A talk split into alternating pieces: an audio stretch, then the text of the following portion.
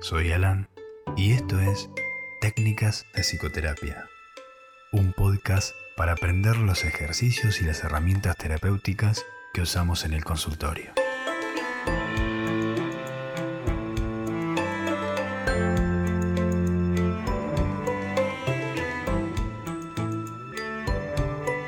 Bienvenidos. Esta es una nueva sesión del taller de autoestima la semana pasada estuvimos trabajando técnicas para refutar la distorsión cognitiva llamada pensamiento polarizado. Con la técnica de los porcentajes nos ayudamos a salir de los extremos y manejarnos mejor con los grises, que es lo más cercano a la realidad. Hoy quiero que trabajemos una técnica muy sencilla que sirve para ayudar a refutar varias distorsiones cognitivas y tiene que ver con la emoción. Controlar la emoción no es fácil. ¿Pero por qué? Porque la emoción responde antes que el razonamiento. ¿Cómo es esto?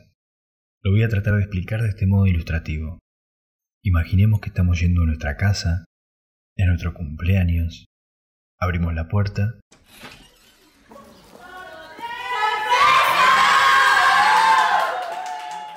Está lleno de gente, globos, piñatas y silbatos. Lo primero que nos pasa inmediatamente es un escalofrío que sale de la panza y se irradia hasta las piernas y los brazos. Se nos nubla un poco la vista, nuestro corazón empieza a latir muy fuerte y nos asustamos. Después pasa un segundo y nos damos cuenta que es una fiesta sorpresa y te pones muy contento. ¿Qué fue lo que pasó? Arriba del riñón hay una glándula que se llama glándula suprarrenal, que secreta una hormona que se llama adrenalina. Esa hormona nos prepara el cuerpo para la respuesta de lucha o la respuesta de huida ante una amenaza. Nos acelera el pulso, nos agudiza la vista, nos dirige más sangre a los músculos para que podamos correr más rápido y nos prepara para una emergencia. Gracias a ese mecanismo, en la época prehistórica, pudimos escaparnos de los mamuts, de los dientes de sable. Fue muy útil y gracias a eso sobrevivimos como especie, tanto para escaparnos como para luchar. Esa es una respuesta fisiológica que la tenemos desde el origen de los tiempos y aún permanece en nosotros. Entonces, la emoción responde automáticamente antes que el razonamiento y por otro mecanismo distinto. ¿Qué nos dice esto? Que la emoción no razona, siente. Esto es importante más adelante. Entonces cuando abrimos la puerta de nuestra casa, nuestro cuerpo nos preparó para una respuesta de lucha o de huida. Y después razonamos que era nuestro cumpleaños y no había peligro. Entonces quiero que tengamos en cuenta que muchas veces nos comportamos razonando emocionalmente ante las cosas. Un sentimiento o una emoción cambia cuando cambia nuestro estado de ánimo. Un razonamiento objetivo no cambia si estamos enojados, no cambia si estamos felices, porque es algo que está pasando y es objetivo. Esa es la diferencia entre un razonamiento emocional y un razonamiento objetivo.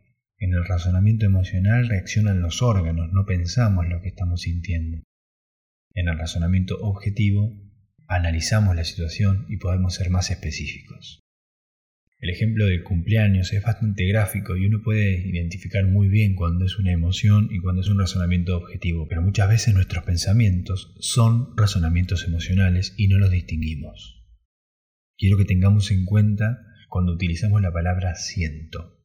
El sentimiento puede ser tristeza, enojo, felicidad, frustración, pero sentir que está pasando algo, estás utilizando la emoción para explicar un acontecimiento.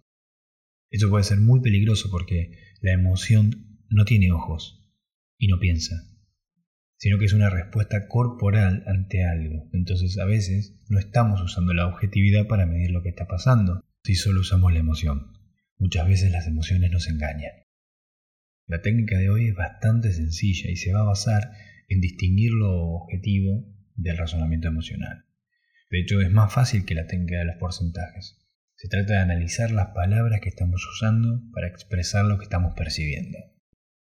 Por ejemplo, cuando decimos, siento que mi amiga está enojada conmigo, la noto rara, siento que está enojada. Es muy distinto decir hice algo que molestó a mi amiga y por eso se enojó. Ahí no hay emoción, hay un razonamiento objetivo de una situación. Esto parece muy simple y plantearlo así es muy fácil, pero muchas veces nos pasa que no nos detenemos a pensar si estamos utilizando la emoción para explicar una situación o un razonamiento objetivo, ¿no? Entonces, una frase que nos tiene que llamar la atención y nos tiene que representar una señal de alarma es cuando decimos siento que. Cuando decimos siento que, explícitamente estamos diciendo que una emoción nos está explicando algo. Y ahí tenemos que detenernos y pensar si la emoción se basa en algo objetivo o simplemente está reaccionando ante un estímulo, como la fiesta del cumpleaños sorpresa. Hay muchas palabras cargadas de emoción. La principal es siento que. Yo siento que esa persona me está mirando mal. Yo siento que en el examen me va a ir mal. Yo siento que no le gusto a nadie. ¿No? ¿En qué nos basamos para decir eso? No sé, lo siento así. Bueno, ahí está funcionando el razonamiento emocional de manera muy marcada. Y ahí es donde tenemos que parar, hacer una pausa y pensar ¿Qué es objetivamente lo que me está dando esa sensación? ¿Una emoción o algo real en lo cual yo me estoy basando?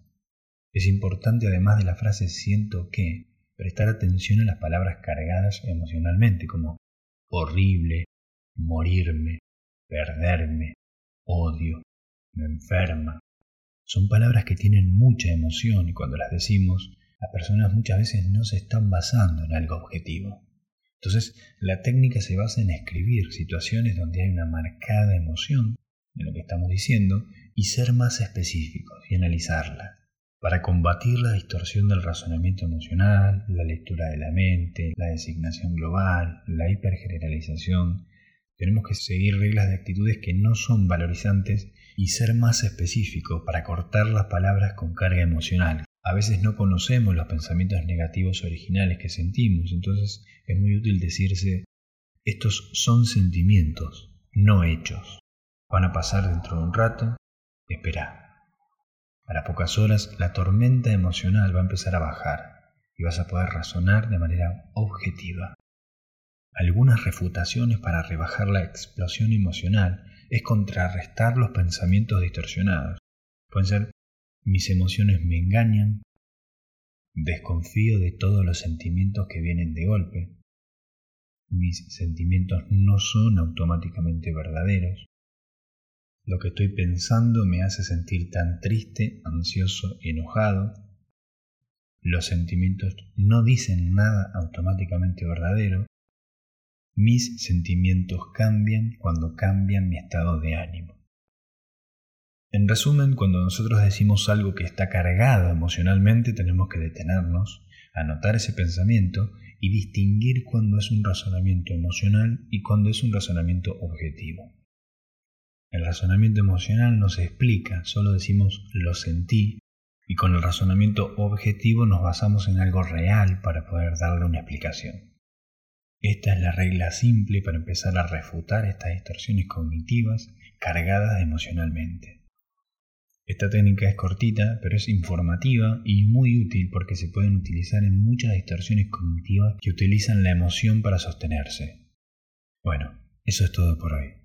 Espero que te haya sido de ayuda y que lo puedas utilizar. Te espero pronto en un nuevo episodio del taller. Hasta la próxima.